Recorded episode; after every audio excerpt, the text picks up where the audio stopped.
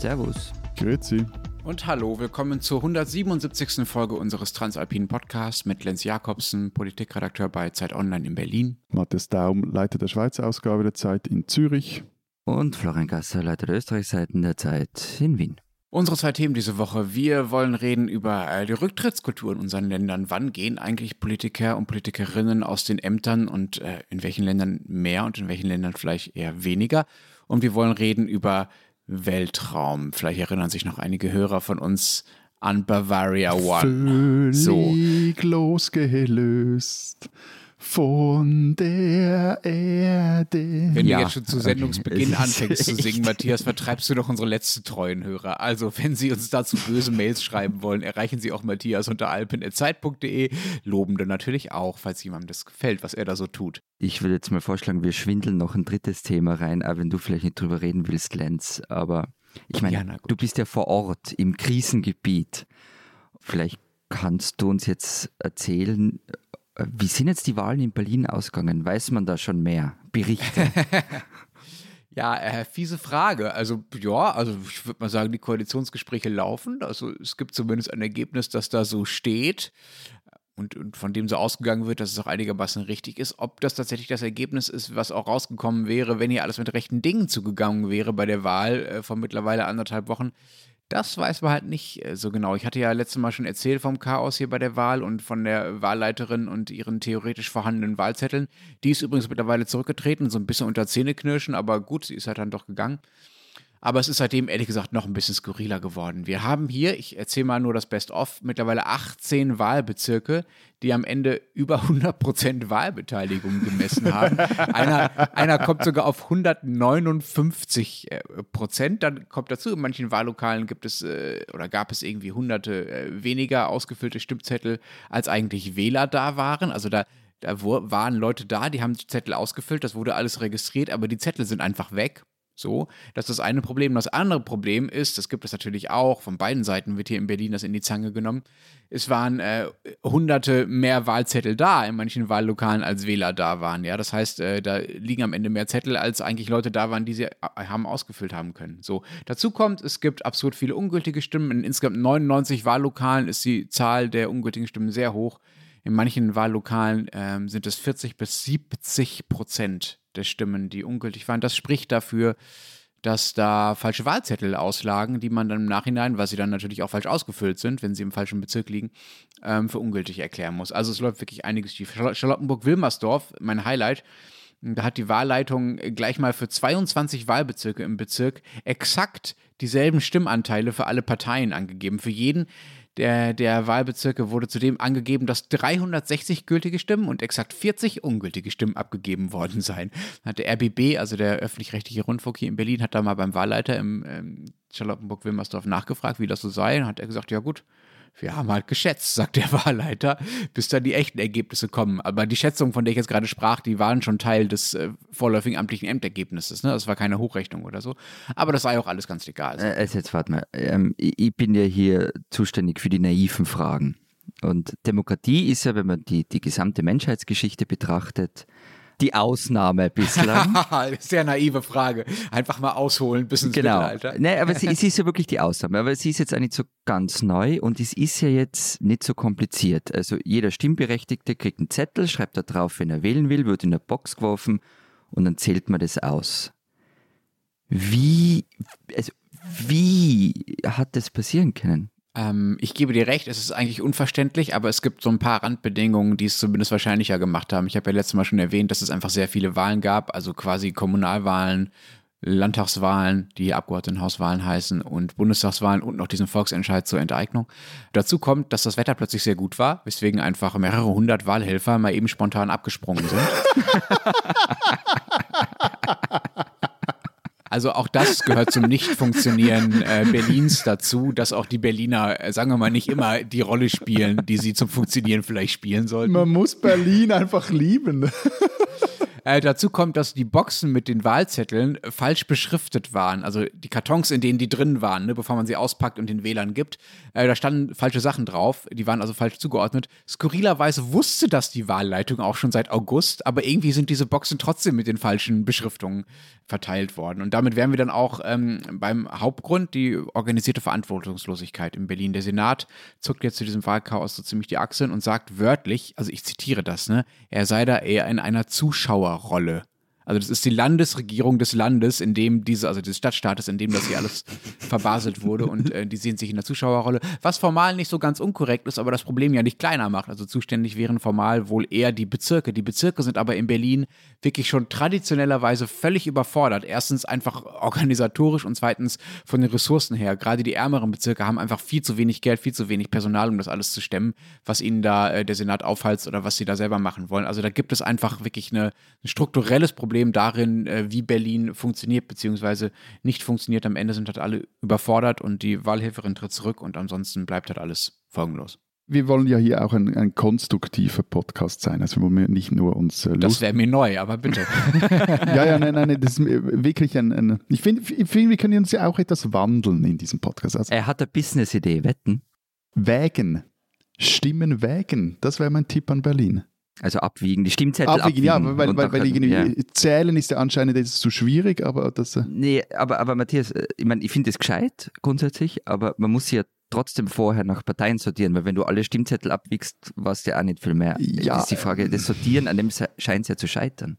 Okay, aber, aber immerhin, wenn man diese erste Hürde überwunden hätte, wäre es dann vielleicht einfach, weil in der Schweiz wird das, ist es wirklich auch gang und gäbe ist teilweise auch genauer als Zählen und wir bauen auch die, die passenden Wagen dazu. Siehst, ein Geschäftli hat er. Mettler Toledo. Mhm. Wobei, muss gleichzeitig sagen, die Firma ist an der New Yorker Börse kotiert und äh, hat ihren Hauptsitz in äh, Columbus in Ohio. Aber Lenz, nochmal unkonstruktiv zu dir zurück. Muss jetzt die Wahl wiederholt werden in Berlin? Ich meine, das sind immerhin vier Millionen Leute. Also ich weiß nicht, wie viele Stimmberechtigte davon werden, weiß ich nicht, 2,5 sein oder 2 ich meine, das ist schon ein ordentlicher Batzen. Ja, es ist ein ordentlicher Batzen, aber konstruktiv und unkonstruktiv ist ein ganz gutes äh, Stichwort. Es ist nämlich tatsächlich unklar, ob die Wahl wiederholt werden muss, aber es ist eher unwahrscheinlich, so wie es momentan aussieht, weil erstens normale Bürger da gar nicht gegen klagen können. Das können nur diejenigen, die davon betroffen sind, also beispielsweise Abgeordnete, die sagen, hey, die Wahl lief nicht richtig und deshalb bin ich jetzt letztlich nicht im Parlament. So. Dann müssen die. Da wird sich doch wohl einer finden. Da ne? gibt es ja einen. naja, dafür muss das Wahlergebnis ja einigermaßen knapp sein. Also wenn du in einem Wahlbezirk mit ein paar zehntausend Stimmen hinten liegst, dann äh, wird dir auch diese, wird, würde dir auch eine Wahlwiederholung wahrscheinlich nicht helfen, weil so groß waren die Fehler dann doch nicht. Ne? Also alles, was ich erzählt habe, sind ja sagen wir, eine Häufung von Einzelfällen, aber es ist wirklich nicht so, dass am Ende die SPD 20 Prozent weniger bekommen hätte oder so. Und das ist, das ist unwahrscheinlich. Aber auch diejenigen, die dann vielleicht äh, klagen gegen diese Wahl, äh, müssen dann nachweisen, dass äh, die Fehler im Wahlablauf tatsächlich die Zusammensetzung des Parlaments verändert haben. Also es reicht nicht zu sagen, hey, die Stimmzahl stimmt nicht ganz, sondern man muss wirklich sagen, es säßen sonst andere Leute hier. So, das ist schon mal eine zweite Hürde. Und drittens können die Gerichte auch dann immer noch sagen, dass sie die Wahl lieber nicht aufheben, einfach, um es mal ganz platt zu sagen, weil das immer so doof aussieht oder, um mal bei dem Wording von gerade zu bleiben, so unkonstruktiv. Also eine Wahl, die wiederholt werden muss, weil sie nicht sauber durchgeführt wurde, schadet, der, schadet dem Ansehen der Demokratie. Ne? Und es gibt so eine Art Bestandsschutz für das Parlament, das gewählt wurde. Deshalb ist die Hürde zu sagen, äh, nee, Moment, wir lösen das Parlament jetzt wieder auf, lassen diese Wahl nicht mehr gelten und lassen sie wiederholen, die ist sehr, sehr hoch. Der Präsident des Bundesverfassungsgerichts, also der aller, aller, allerhöchste Richter in diesem Land, übrigens ehemaliger Unionsbundestagsabgeordneter bis vor kurzer Zeit, hat dazu gesagt, ich zitiere das mal, das bringt es ganz gut auf den Punkt, das Interesse an der Bestandserhaltung einer gewählten Volksvertretung ist gegen die Auswirkungen des Wahlfehlers abzuwägen. Weil du gerade vorher von ähm, Abgeordneten gesprochen hast, ähm, die vielleicht nicht in dem Amt sind, das sie angestrebt haben. Also wir kommen jetzt zum neuen, zum, zum richtigen wir Thema. Wir kommen zum neuen Thema. Ähm, ich, ich, leite das über, elegant. Ja, ja, ja, ja das, ist, das ist auch so neue Dinge, so in diesem Podcast wird ja, so ja. übergeleitet. Ist, ist, ist Armin Laschet nur CDU-Chef? Gibt es die Website bereits? Ich habe es extra nochmal nachgeguckt. Also www ist Armin Laschet noch CDU-Vorsitzender.de ist noch frei. Wer damit. Äh, das enttäuscht mich eigentlich ein bisschen, ja. dass die ja, frei gut. ist. Bitte, greif zu, Florian. Also das ist noch frei. Äh, ein Witz kann man sich allerdings noch machen. Man weiß allerdings nicht, wie lange ähm, dieser Witz noch funktionieren wird. Es ist äh, so wie letzte Woche. Auch das auf eine gewisse Art typisch für Armin Laschet. Letzte Woche haben wir auch schon ein bisschen drüber geredet und da sagte ich auch schon, kann sein, dass er, wenn diese Folge erscheint, also am Mittwoch schon nicht mehr da ist. Äh, das kann äh, diesmal jetzt auch sein, dass er am Mittwoch schon nicht mehr da ist. Ähm, aber andererseits ist es typisch für Armin Laschet, dass er dann irgendwie doch äh, immer noch ähm, da ist. Also ja, Armin Laschet ist noch im Amt. Was mir wundert ist, dass, ähm, wie wir geredet haben ähm, nach dem Wahltag, dass es irgendwie für, für, für dich oder für viele andere so klar war, dass der jetzt gehen muss und auf der Stelle wegen der Wahlniederlage. Also ich, ich ganz ehrlich, für mich war das nicht klar. Ich kenne sowas nicht. Wir haben ja auch in der Schweiz eigentlich keine politische Rücktrittskultur. Also das, äh Daraus können wir jetzt ein Match machen, wenn du willst. Nein, also ich meine, wir haben einen Bundeskanzler, äh, gegen den die Korruptionsstaatsanwaltschaft ermittelt und der klar gemacht hat, dass er bei einer Anklage nicht gehen wird. Und bei einer Verurteilung, schauen wir mal. Ich habe in der James Bond-Folge gelernt, einfach solche Spiele gegen dich zu spielen, das kommt für mich nicht gut raus. Ich mag da jetzt nicht mitspielen. Mm, okay. Ich habe übrigens ein äh, schönes Zitat von Dirk Stermann dazu, der meinte mal, als Margot Kessmann in Deutschland zurückgetreten ist, Zitat, ähm, der Dompfarrer von Wien wäre doch gar nicht auf die Idee gekommen. Als Katholik kannst du dir mehr erlauben, weil du beichten kannst. Vielleicht muss man einmal kurz sagen, dass Margot Kessmann die äh, berühmteste Protestantin dieses Landes ist und ähm, Bischöfin äh, in Niedersachsen die äh, zum von Ämtern zurückgetreten ist, weil sie alkoholisiert Auto gefahren ist. Ähm, so viel dazu und das stimmt. Also, Gut, also nur, nur schnell, aber Katholiken und Alkohol, das passt eh immer. Also ich meine, das wäre schon fast ein Frevel, wenn ein Katholik wegen Alkoholkonsums zurücktreten müsste. Also, das, äh ja, stimmt. Protestanten äh, verzeihen weniger Fehler sich selbst und anderen auch, aber das allein kann es eigentlich nicht sein. Die politische Kultur ist ja auch nicht nur von der Kirche geprägt, ne? Also auch in Fragen äh, von Armin Laschet und anderen, der ja übrigens Katholik ist, liegt es ja nicht nur an der Kirche, ob jemand zurücktritt oder nicht. Wobei ich als Kulturprotestant jetzt diese Stehrmann-These nur bedingt teilen kann. Also wir sind zwar härter im Urteil, aber also in der Schweiz, wenn man sich das anschaut, auch in den vormals protestantisch geprägten Kantonen, dann rollen die Köpfe recht selten. Ich finde, das gibt es sehr wahrscheinlich verschiedene Gründe, wieso das so ist, auch der Kleinheit des Landes, des Systems geschuldet, auch dass das System nicht so auf einzelne Köpfe zugeschnitten ist, dass der einzelne Kopf sehr wahrscheinlich auch weniger Macht hat und auch weniger prominent ist. Und gleichzeitig finde ich halt das auch nicht allzu tragisch, weil dieses Köpferollen, das ist dann ja häufig auch so eine, eine Trophäenjagd und die dient dann mitunter auch dazu, sich vor den wirklichen Reformen zu drücken. Mm, ja und nein. Also ist, der Punkt ist, ja, nein, es wird dann zu einer Trophäenjagd, wenn es eben nicht normal ist, so wie es bei uns ist, wenn es nicht normal ist, dass jemand auch Verantwortung übernimmt. Und deshalb wird es auch als Sieg gefeiert, wenn ein anderer zurücktritt. Also das ist ja dann oft sehr höhnisch. Wenn es aber normal wäre, zu sagen, dass sich jemand hinstellt und sagt, okay, das geht auf meine Kappe, ich ziehe die Konsequenzen, ich glaube, dann würde es anders ausschauen. Also dann wäre das eben nicht diese Trophäenjagd ich muss ja dazu sagen, es ist ja nicht so, dass niemand in Österreich zurücktreten wird, aber es passiert halt im Normalfall nur dann, wenn es einfach wirklich gar nicht mehr anders geht und eigentlich nie oder zumindest wirklich selten, weil irgendwer für irgendwas eine politische Verantwortung übernehmen würde. Also Beispiel, Anfang des Jahres haben wir darüber geredet, die Arbeitsministerin ähm, ist zurückgetreten, weil ihre Diplomarbeit und ihre Dissertation halt haarsträubend waren, wenn ihr euch erinnert, die Seepocken und diese Geschichte.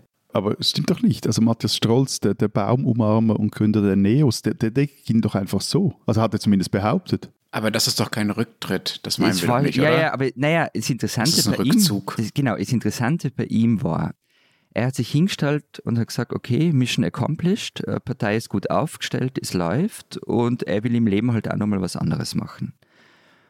Und das Interessante daran war, es hat ihm lange einfach keiner geklappt. Also das sind alle davon ausgegangen, dass irgendwas anderes im Busch und er hat sich den Mund fusselig geredet, dass er wirklich freiwillig gegangen sei.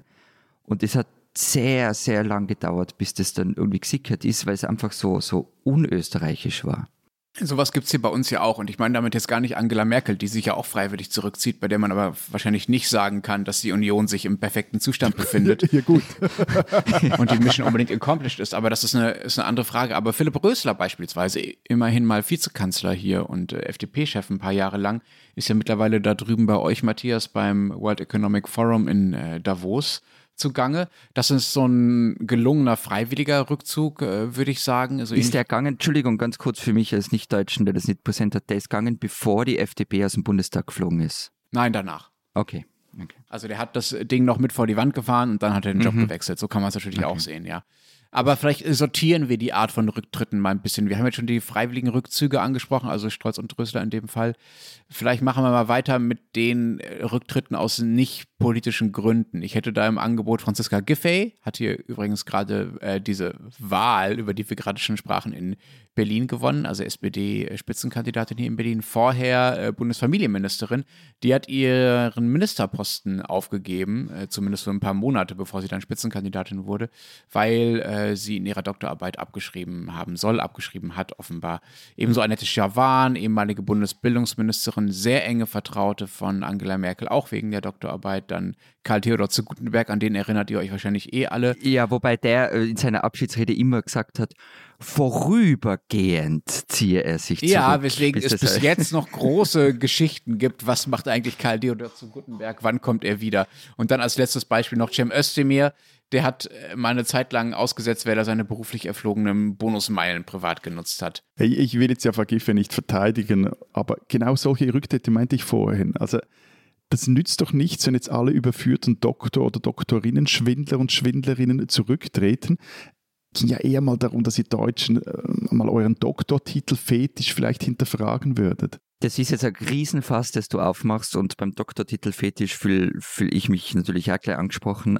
Das wird, glaube ich, jetzt echt zu weit führen. Ich widerspreche dir hiermit vehement und führe das dann an, irgendwann anders weiter aus. Äh, machen wir das Fass schnell wieder zu und ich werfe in diesem Fass auch nur noch, bevor wir den Deckel drauf machen, äh, den Satz nach, dass es auch noch sehr, sehr viele Menschen mit Doktortitel in Deutschland gibt, äh, die den auf ehrenwert und seriöse Weise erlangt haben und für die es vielleicht ganz gut wäre, wenn alle Leute zurücktreten, die ihren Doktortitel äh, unehrenhaft erlangt haben, wie du gerade vorgeschlagen hast. Aber lass uns doch mal lieber zu den Rücktritten kommen, die vielleicht ein bisschen, sagen wir mal, politischer sind. Ich hätte da sagen wir mal, ein paar Fälle aus der jüngeren Vergangenheit im Angebot. Martin Schulz beispielsweise, der ja nach der verlorenen Wahl für die SPD 2017 erst Außenminister wurde, bis er gemerkt hat, das geht irgendwie nicht, dann doch gegangen ist. Er sitzt als Hinterbänkler äh, im Bundestag. Das kann man, glaube ich, äh, einen Rücktritt nennen. Dann Annegret Kramp-Karrenbauer, die äh, gegangen ist, weil sie die Union in Thüringen nicht im Griff hatte. Das war, als die Thüringer Union äh, da mit AfD-Stimmen Herrn Kemmerich von der FDP zum Ministerpräsidenten gewählt hat. Deshalb ist Frau Kramp-Karrenbauer nicht mehr CDU-Vorsitzende. Das hat man äh, vergessen. Und der berühmteste politische Rücktritt, um mal ganz weit zurückzugehen, ähm, war mit Sicherheit Willy Brandt, der als Bundeskanzler zurückgetreten ist, weil er einen DDR-Spion im Kanzleramt hatte, Günter Guillaume, der dann enttarnt geplant wurde und äh, deswegen ist Herr Brandt gegangen. Gibt sowas bei euch gar nicht? Also diese, sagen wir mal, Rücktritte aus wirklich ernstzunehmenden politischen Gründen und nicht diesen, äh, sagen wir mal, akademischen Nebensächlichkeiten, wie du sie behandelst, Matthias? Doch, aber es gibt sie wirklich nicht so viel und halt nicht so prominent, weil grundsätzlich zum Beispiel bei Bundesräten so ist, dass die selber entscheiden, wann sie zurücktreten. Egal, ob sie jetzt irgendwie etwas verbockt haben oder nicht, aber das ist auch nicht so, dass die Parteien dort sagen, so jetzt, jetzt tritt du mal zurück, sondern die entscheiden das relativ autonom. Wenn man jetzt zurückschaut, was auffällt, ist, dass so die, die, die großen, die spektakulären Rücktritte, hinter denen auch etwas steckt oder vermeintlich äh, etwas steckte, die trafen vor allem oder treffen vor allem äh, auch und häufig Frauen. Also die bekannteste war sicherlich Elisabeth Kopp, das war die erste Bundesrätin der Schweiz, eine Freisinnige. Die musste 1989 zurücktreten, weil sie ihrem Mann, dem äh, Unternehmer Hans W. Kopp, einen Tipp gab, damit der aus dem Verwaltungsrat einer Firma zurücktreten konnte, die nur ein paar Tage, eine Woche darauf im Rahmen eines riesigen Geldwäschereiskandals für Schlagzeilen sorgte. Und Kopp wurde dann, also ging das Gerücht dann eben, dass aus dem äh, Justizdepartement, dem Kopp vorstand, dieser Tipp kam. Die haben das dann zuerst abgestritten, dann aber wurde trotzdem klar, doch, der kam da aus dem EJPD und Kopp wurde dann daraufhin auch zum Rücktritt ja, fast gezwungen. Juristisch allerdings wurde sie freigesprochen. Also es konnte ihr dann keine Amtsgeheimnisverletzung nachgewiesen werden. Ich überlege gerade die ganze Zeit, ob ich euch einfach eine Liste von äh, Namen aufzählen soll, die picken geblieben sind, trotz allem. Die was? Die auf ihrem Sessel kleben, äh, mhm. geklebt blieben sind, sein. Karl-Heinz Krasser wäre zum Beispiel sowas, ähm, der ja auch sechs Jahre Finanzminister war, wo irgendwie schon klar, ja, Und es gibt natürlich auch viele Rücktritte, äh, auch wegen, wegen Affären. Also nach Noricom und Locona zum Beispiel, über die beiden Dinge haben wir ja schon mal gesprochen, sind Politiker zurückgetreten. Es hat allerdings relativ lange gedauert, also das mit Untersuchungsausschüssen und so weiter. Ein schönes Beispiel, das ich gefunden habe, war der industrielle und ÖVP-Abgeordnete Leopold Helbig. Der hat, jetzt sind wir auch weit zurück, 1975 versucht, einen Journalisten mit einem dicken Geldkuvert zu kaufen. Der, hat es allerdings dann nicht mit sich machen lassen und es aufgeschrieben und Helbig hat dann sein Mandat im Nationalrat zwar verloren, aber er ist dann einfach in den Bundesrat gewechselt. und, und endgültig aus war dann seine politische Karriere erst, als aufgeflogen ist, dass er ein Vermittlungshonorar von 43 Millionen Schilling ähm, steuerschonend in die Schweiz hat überweisen lassen. Dann ist er zurückgetreten. Aber er hat immerhin 1998 noch das goldene Ehrenzeichen des Landes Oberösterreich bekommen. Aber ich meine, also gegen ein Konto in der Schweiz spricht ja eigentlich auch gar nichts. Also das, das sieht halt das österreichische Finanzamt ein bisschen anders. Na, und das Problem ist, ähm, um, um nochmal kurz ernster zu werden, dass halt die mangelnde Rücktrittskultur schon zu einem schlechten Bild von Politikerinnen und Politikern beiträgt. Also es gibt Umfragen, zum Beispiel recht aktuelle von Gallup, die sagt, dass zwei Drittel der Menschen das kritisieren. Ähm, und es wird eben dieses Bild vermittelt, man könne sich in der Branche fast alles erlauben und komme damit durch. Ich glaube, man muss mal ein bisschen auseinander dividieren, dass es wirklich sehr, sehr viele verschiedene Rücktrittsgründe gibt. Wir haben ja äh, hier das Thema gewählt, weil es darum geht, ob Armin Laschet zurücktritt mhm. oder nicht.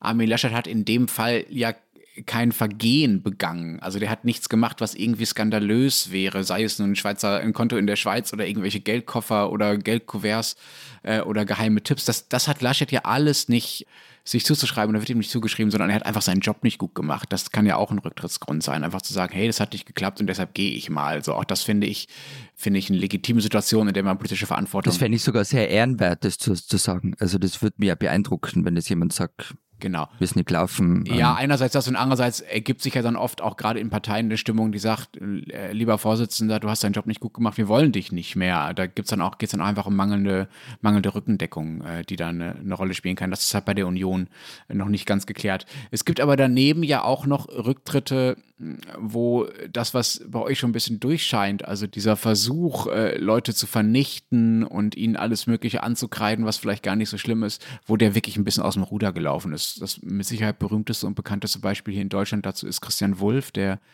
ehemalige Bundespräsident, der irgendwann äh, zurückgetreten ist oder man kann eigentlich sagen, eher aus dem Amt gejagt wurde in so einer Art öffentlicher Kampagne, die unter anderem darin bestand, dass irgendwann tatsächlich darüber im Ton eines aufgeregten Investigativjournalismus berichtet wurde, wer denn bitte das Bobbycar seiner Kinder bezahlt hat. Ja, also wirklich völlige Nebensächlichkeiten. Man muss dazu sagen, es gab auch Hauptsachen in diesem Fall. Er hat äh, Kredite genommen äh, von äh, Leuten, die politische Interessen hatten, mit denen er persönlich bekannt war. Carsten Maschmeyer, falls ihr euch erinnert. Es gibt aber auch andere Fälle, bei denen mir nicht so ganz klar ist, warum die Leute letztlich eigentlich zurückgetreten sind. Damit meine ich nicht Frau Käßmann, auch nicht die ganzen Doktorarbeiten, sondern zum Beispiel Andrea Nahles. Erinnert ihr euch an die noch? Mhm. Mhm. SPD-Vorsitzende bis äh, 2019, wenn ich es jetzt richtig im Kopf habe.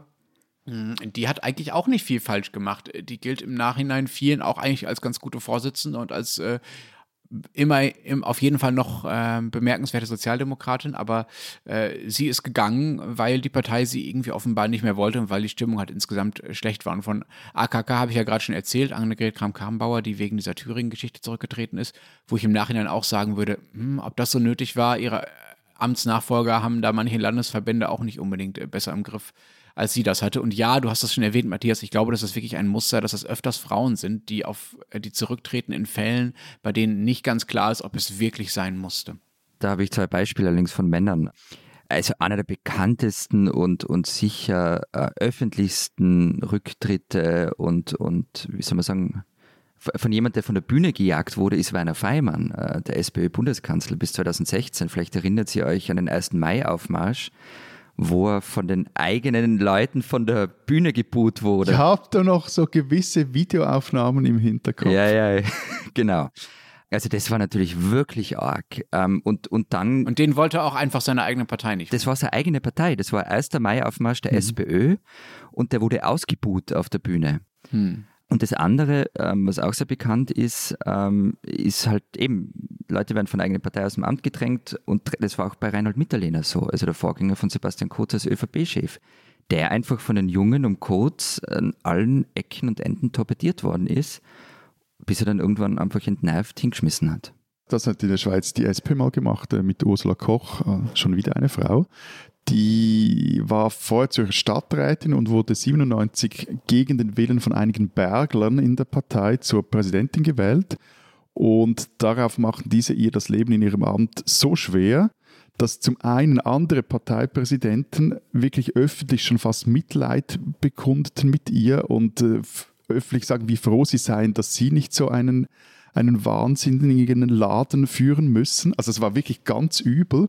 Und der Druck wurde dann irgendwann so groß, dass sie irgendwann in einer Radiosendung einen Schwächeanfall hatte und äh, schließlich dann auch zurücktrat. Und das war eine, wie ich finde, eine der interessantesten Schweizer Politikerinnen, sehr widerborstig, ist in äh, Stefan Zürichsee aufgewachsen, in einer staatlosen jüdischen Familie, war Naturwissenschaftlerin und war extrem extrem konsequent. Also es gibt die Episode, dass sie als Stadträtin von Zürich, da war sie Bauvorständin. Und dann äh, gab es da einen äh, großen Unternehmen, Werner Spross, und der wollte einen Termin bei ihr.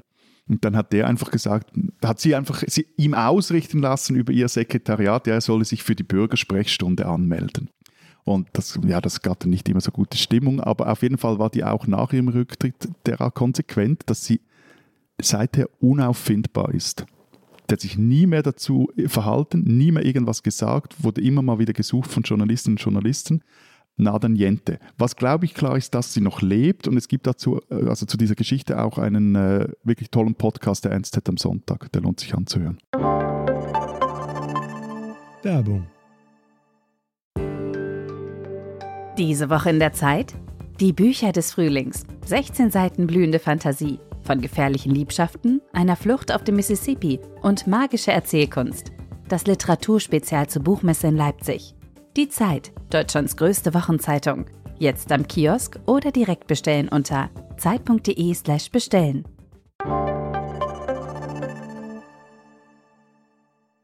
Ich muss euch nur von, von einem Rücktritt erzählen in Österreich. Der ist irgendwie der, der skurrilste, seltsamste, ähm, wahrscheinlich der unterhaltsamste. Michael Krüger, ein FPÖ-Politiker, ein Blauer, der im Jahr 2000 äh, 25 Tage lang Justizminister war. Also eine Ära sozusagen begründete. Ja, ja, genau. Zurücktreten ist er offiziell aus gesundheitlichen Gründen. Ähm, was zuvor passiert war, erstens, er wollte ein Jaguar als Dienstwagen. Ist, ja, okay. Und dann gab es dann noch ein Interview, ähm, das er im Profil, im Nachrichtenmagazin Profil gegeben hat, gemeinsam mit Dieter Schmäler, das ist ein ORF-Moderator, Journalist und Kabarettist. Und Krüger und Schmäler sind seit Jugendtagen äh, befreundet. Und in dem Interview ähm, waren die beiden recht offenherzig, wenn es um die, sagen wir so, gemeinsam erlebte Vergangenheit ging. Unter anderem entspannt sich der folgende Dialog. Krüger, warst noch die Miss Vienna. Schmäler, mein Gott, was haben wir geschnackselt. Die Miss Vienna haben wir uns geteilt. Zuerst ich im Schlafzimmer, dann du im Wohnzimmer. Also so, so, so unter aller, so grindig, so wirklich grausig war das und das war auch dann zu viel des Guten. Es waren dann vielleicht trotzdem gesundheitliche Gründe.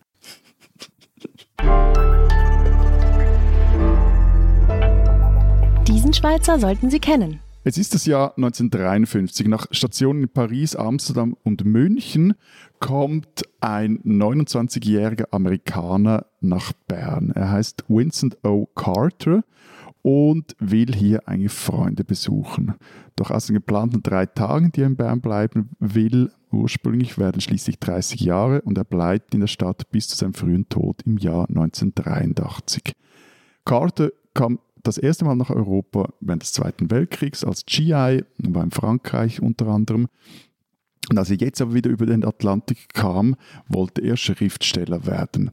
In Bern erlebte er, wie es ist, als schwarzer Mann in einer weißen Stadt aufzuwachsen. Er wurde sehr, sehr gut äh, eigentlich aufgenommen und die Berner Szene befand sich in den 1950er Jahren in einem kulturellen Aufbruch und seine damalige äh, oder spätere Lebenspartnerin Lieselotte Haas erzählt dann auch, dass die Leute äh, hielten diesen Vincent für einen guten Typen, mit dem man feiern konnte. Sie schätzten seine Jazzplatten und seine Bücher. Die Frauen wollten mit ihm tanzen etc. Aber als Künstler haben man ihn nicht ernst genommen zu Unrecht, wie sich zeigt. Denn Vincent O'Carter schrieb ein Buch, das heißt The Burn Book, und das war aber lange Zeit so ein sogenanntes Shadow Book. Das heißt, es wurde eigentlich nicht wahrgenommen, vor allem auch ganz lange nicht publiziert. Erst 1970 erschien es auf Englisch und jetzt, und das ist der Grund, wieso ich das alles erzähle, jetzt ist es auch erstmals auf Deutsch zu lesen. Das heißt, meine weiße Stadt und ich, das Bernbuch, und ist jetzt oder erscheint jetzt dann im Limat Verlag. Es wurde 97 fertig und ähm, es geht so darum, um diese Beziehung zwischen Carter und der Stadt. Aber es ist keine trockene identitätstheoretische Abhandlung, sondern es, er schreibt humoristisch überzeichnete Anekdoten mit melancholischem Unterton, also es gibt philosophische Betrachtungen, es gibt Abhandlungen über Kunst und auch Exkurse über die Sicherheitsfixiertheit der Schweizer. Carter befasst sich mit der Unterdrückung der Frau, der Arbeitssituation in einem Tierraum oder dem Umgang der Schweiz mit ihren Künstlern. Und Wer wissen will, was noch mehr in diesem Buch steht und wer wissen will, wer dieser Vincent O'Cart genau war, dem und der empfehle ich, das ganze Porträt von ihm zu lesen in der Neuen Zeit Schweiz. Geschrieben hat es unsere Autorin Anne-Sophie Scholl. Winston Carter auf jeden Fall ein Schweizer oder, oder ein Amerikaner in der Schweiz, den man kennen sollte.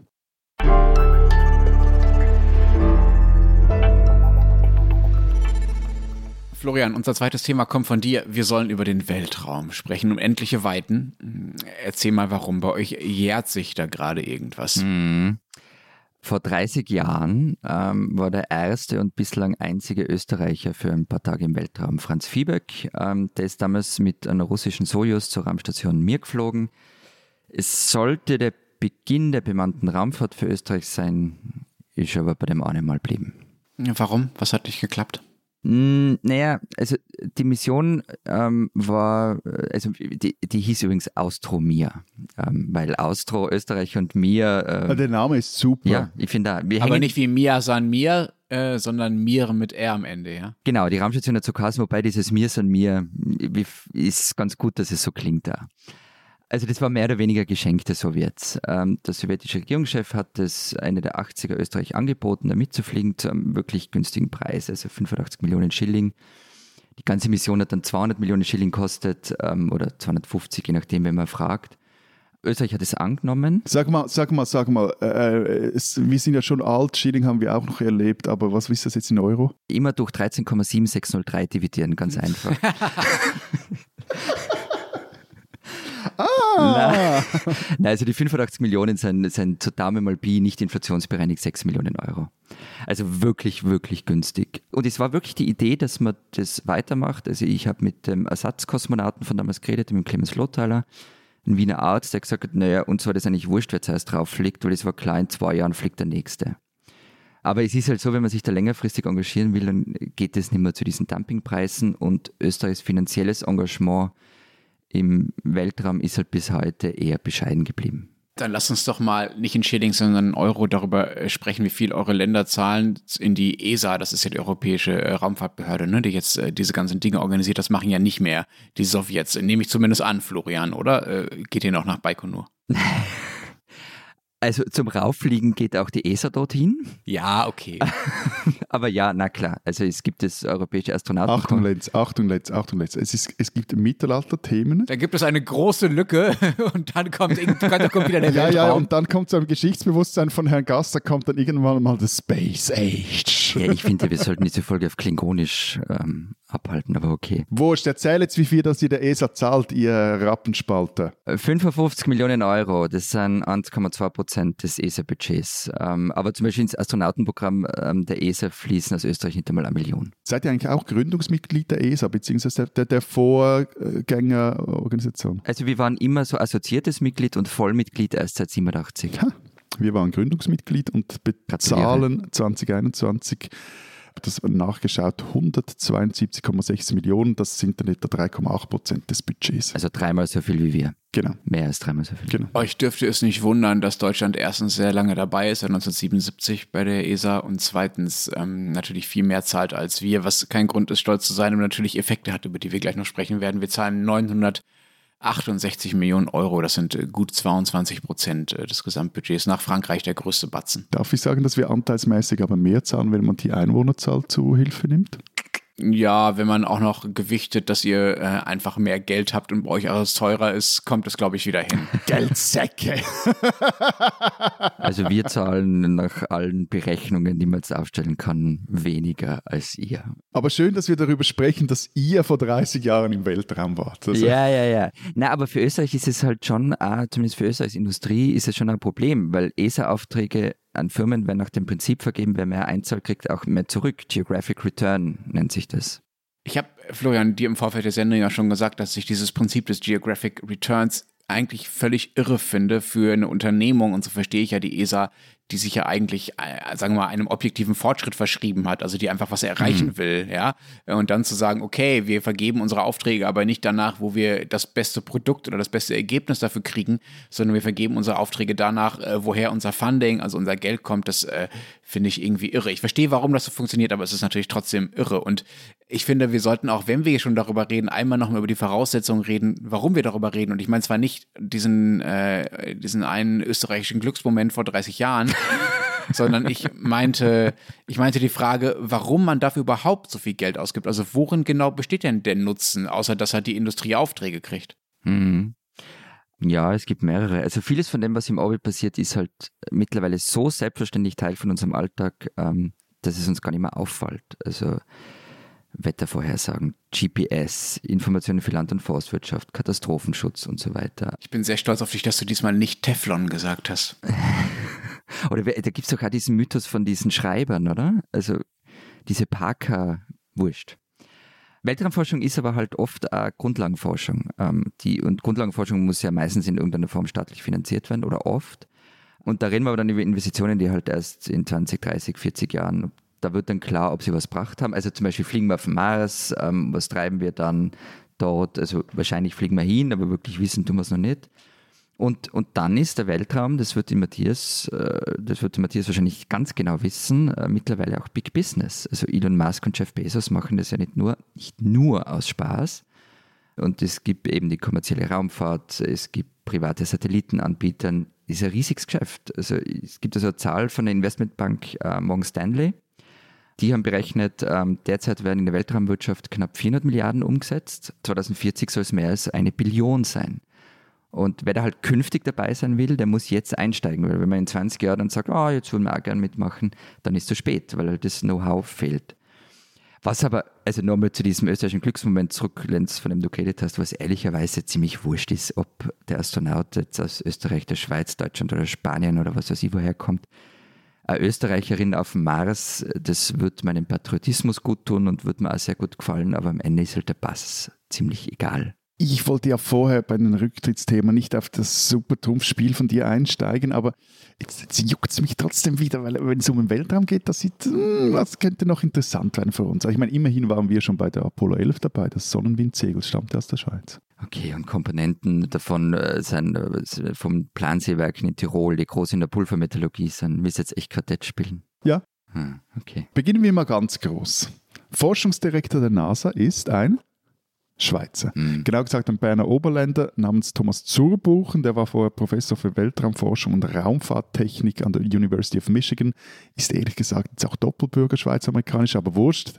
Also sehr hoher Job bei der NASA. Oder dann Claude Nicollier, von dem man sagt, niemand habe den Greifarm des Space Shuttles so behende bedient wie er. Mann sagt, das hab ich dir erzählt. Das ist jedenfalls mein abseitigster Supertrumpf, den ich je gehört habe. er, er gilt aber wirklich als einer der besten Astronauten überhaupt, aber er war halt der einzige Schweizer im All bisher. Eins zu eins. Ja, okay, hast ja recht. Und du kannst nicht mal Supertrumpf spielen, du Pfeife.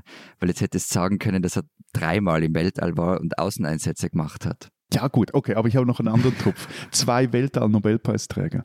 Michael Mayer und Didier Queloz, die damals an der Uni Genf forschen, erhielten nämlich 2019 den Nobelpreis für Physik, weil sie den ersten Exoplaneten entdeckt hatten. Und Didier Queloz ist auch der Leiter der ersten ESA-Mission, die unter Schweizer wissenschaftlicher Leitung steht, nämlich Cheops Characterizing Exoplanets. Und der Tiroler Bergbauernbub Josef Aschbach ist halt Generaldirektor der ESA. Edge. Ja, also äh, liebe Schweizer, liebe Österreicher und liebe Österreicherinnen, liebe Schweizerinnen, ähm, herzlichen Glückwunsch zu eurem Bodenpersonal. Wiederholt doch nochmal. Wie viele äh, Schweizer, Schweizerinnen, Österreicher, Österreicherinnen waren schon im All von euch? Du weißt die Antwort und Matthias, ist, deshalb ist es so eine schlechte gerade Idee, gesagt. dass wir das jetzt spielen. So, jetzt sag, wie viele Deutsche waren. Du willst ja nur sagen, dass es mehr Deutsche waren. Ich musste es googeln, weil es so viele waren, dass ich auch nicht auf die Idee kommen würde, die Namen alle zu kennen. Also Und, und dann musstest du es auch durch 13,785 oder was teilen. um- Selbst um- dann legen wir noch vorne. Selbst dann legen wir noch vorne. Es waren nämlich elf Deutsche äh, und es wird übrigens jetzt, äh, Ende Oktober, Anfang November, der zwölfte Deutsche aller Wahrscheinlichkeit nach ins All fliegen, was hier gar nicht so eine große Sache ist. Das passiert bei uns ziemlich Wir andauernd. beenden, glaube ich, jetzt diesen Podcast. Wir hören jetzt hier auf. Jetzt Also, ich hole mal ein bisschen aus. Ähm, ihr kennt mit Sicherheit den, den bekanntesten äh, und äh, neuesten, äh, nicht der, der Ende Oktober fliegt, sondern der, der bisher war, das ist Alexander Gerst, äh, Astro Alex, wie er bei Twitter heißt, äh, der ja so eine Art ähm, Wissenschafts-Communication-Berühmtheit äh, geworden ist. Der hat insgesamt über ein Jahr mittlerweile übrigens im Weltraum verbracht. Äh, die meiste Zeit davon auf der ISS. Hat er übrigens auch Außeneinsätze. Florian, ich wäre nicht auf die Idee gekommen, das für erwähnenswert zu halten. Ja, und er war auch Kommandant der, der ISS, glaube ich mal. Und so. Ja, das kann auch sein, ja. Und äh, wer ähnlich berühmt sein sollte, wie Alexander Gerst es aber leider nicht ist, äh, zumindest in Gesamtdeutschland, das ist äh, Sigmund Jähn. Kennt ihr den? Jupp. Jetzt jagst du aber dein Ostdeutschland-Rating dermaßen durch die Decke, dass du also in den nächsten zehn Sendungen x deutsche Städte, Sportlerinnen, Olympiasieger vergessen kannst. Das ist doch ein Volksheld, oder? Ja, ich habe einiges gut zu machen. Ich habe einiges gut zu machen. Also Sigmund Jähn, der erste Deutsche im All 1978, also auch deutlich vor deinem Österreicher, lieber Florian, um auch auf die, in der Dimension dich noch zu übertrumpfen. Mit welcher Genugtuung er das sagt. Also, Ja, einmal. Komm, lass mich mal. Ja, okay, bitte. Also, äh, Sigmund Jähn, wie ich finde, absolut äh, zu Recht ein Held der DDR gewesen, der man auch alles mitgemacht hat, was man von, von ihm verlangt hat. Also alle sozialistischen Großworte und Feiern und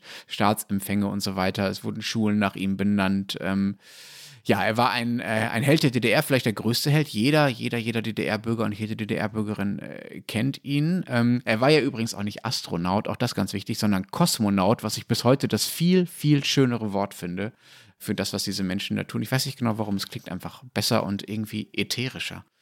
Jedenfalls hat unsere Kollegin Jana Hensel mal vor ein paar Jahren, damals zum 40. Jahrestag des Flugs, also 2018 muss das gewesen sein, Sigmund Jähn zu Hause besucht. Der wohnt auf so einem Dorf, in so einem Häuschen mit seiner Frau, ist mittlerweile über 80 und ist unglaublich höflich und bescheiden. Hat Jana Hensel mit, der, äh, mit dem Auto von der S-Bahn abgeholt und wieder zurückgefahren, hat sich tausendmal entschuldigt, dass er keinen Kuchen für sie im Haus hatte, hat gesagt, ich weiß gar nicht, worüber sie mit mir reden wollen, ich ich habe doch gar nichts mehr zu sagen.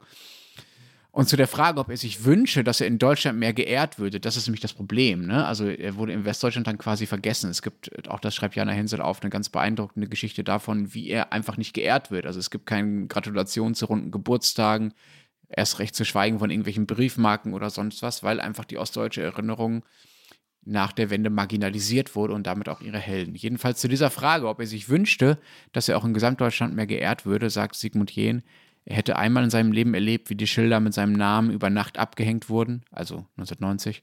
Nun müsse er sich am Ende seines Lebens nicht noch einmal anschauen, wie sie wieder aufgehängt würden. Und wie sehr Jähn nach der Wende in Vergessenheit geriet, sagt halt einiges darüber aus, wie deutsch-deutsche Geschichte so funktioniert. Das war jetzt ein kleines, den müssen Sie kennen, mitten in der Sendung, oder? Ja, aber zu Recht, finde ich. Aber gutes, wirklich. ja, finde ich auch zu ja. Wir sind plötzlich so feierlich gestimmt. Jetzt gehen wir nochmals aufs Profane zurück, nämlich aufs Geschäft. ähm, ja, Florian hat es ja erwähnt, das ist quasi das, das, das alles großes Business. Sagt euch der Name Bürle etwas? Nee. Emil Georg Bürle, Schweizer Waffenfabrikant deutscher Herkunft, macht mit allen Geschäfte, also liefert er seine Kanonen an die chinesischen Nationalisten von Chiang Kai-shek, ebenso wie an dessen japanischen Kriegsgegner, liefert an Hitler Deutschland und die Alliierten bauten seine Geschütze in Dezenz nach, weil er sie nicht direkt halt exportieren konnte, weil die Schweiz umgeben war von Achsenmächten. Und ähm, zu Bürles Waffenschmiede gehörte auch die spätere Oerlikon Contraves. Und die baute unter anderem mit an den ersten europäischen Satelliten der ESRO-Missionen. Und heute produziert die Ruag Space, wie die Contraves heute heißt, zwischendurch gehörte sie auch mal noch zur deutschen Rheinmetall, die Nutzlastverkleidung der Ariane-Raketen und der Atlas V-Raketen und auch den Flugcomputer der Ariane 5 produziert sie.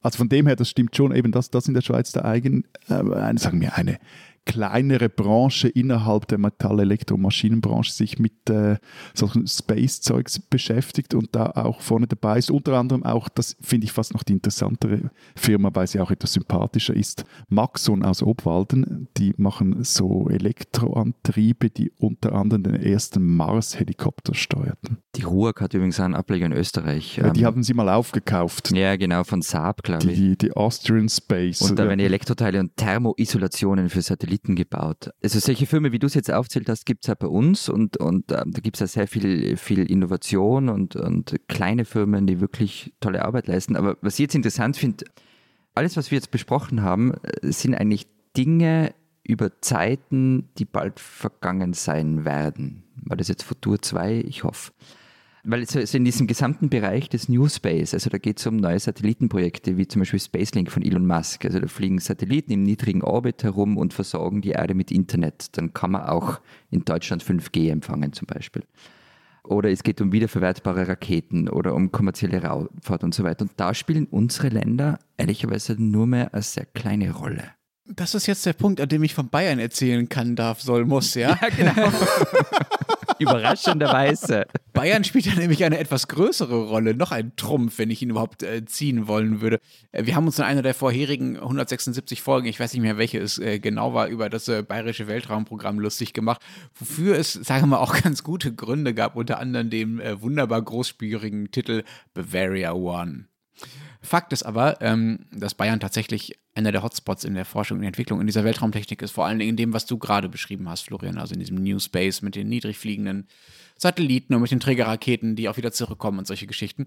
Da gibt es ein paar Firmen in Bayern, die da wirklich äh, vorne mit dabei sind. Es gibt sogar Gerede davon, dass wiederum diese Firmen irgendwo in der Nordsee vielleicht mal eine Startrampe quasi bauen könnten für ihre Raketen, aber das ist noch Zukunftsmusik. Jedenfalls Firmen wie ESA Aerospace, auch sehr schön, finde ich, äh, sitzen, äh, wie man am Namen schon hört, in Bayern und sind da vorne mit dabei. Und gleich mehrere äh, dieser Firmen arbeiten an eigenen Trägerraketen mittlerweile und von diesen europäischen Aufträgen, über die wir vorhin gesprochen haben, ne, von den ESA-Aufträgen fließt halt auch wiederum viel zurück nach Bayern. Also das heißt, jetzt, wir müssen jetzt vielleicht nicht gerade zurücktreten, aber zumindest uns hochoffiziell bei Herrn Söder entschuldigen, dass wir uns mal lustig gemacht haben über seine Kosmonautenträume. Ja, mit Herrn Söder sollte man sich angesichts dessen, was bei der Union so los ist, vielleicht doch sowieso gut stellen. Nein, im Ernst. Ähm, wir müssen uns nicht ganz entschuldigen, denn die Fördermittel des Landes von diesem Bavaria One-Programm, damals 700 Millionen Euro, die eigentlich sehr schnell fließen sollten, das sollte eigentlich sofort losgehen, die sind zu den allergrößten Teilen immer noch nicht abgerufen. Das ist ja jetzt schon ein paar Jahre her, drei Jahre, glaube ich, dass dieses Ding gegründet wurde. Weswegen das Ganze jetzt mal ähm, äh, stillschweigend umgewidmet wurde von der bayerischen Landesregierung zu einer Langfriststrategie namens Bavaria One. Die spinnen, die Schweizer. Apropos Oerlikon, Contraves, apropos Böhle.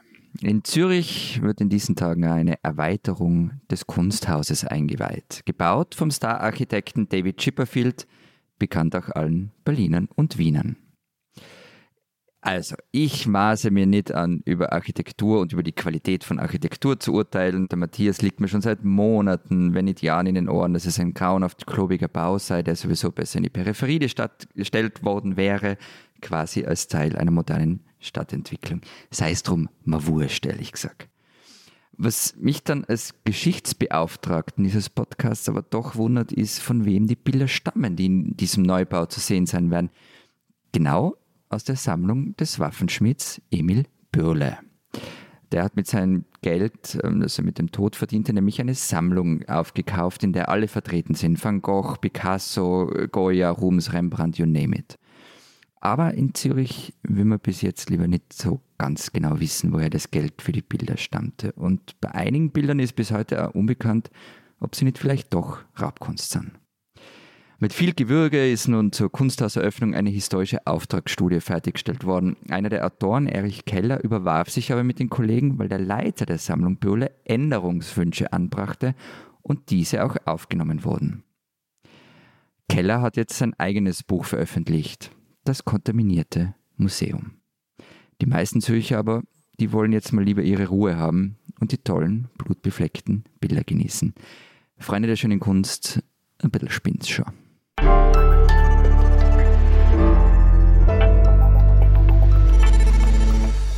Das war's diese Woche mit unserem Transalpinen Podcast. Wenn Sie wissen wollen, ob Armin Laschet noch da ist, lesen Sie doch einfach Zeit Online äh, oder lesen Sie natürlich zu anderen deutschen Themen äh, den Rest der gedruckten Zeit. Was findet man bei euch in der Schweiz und in Österreich?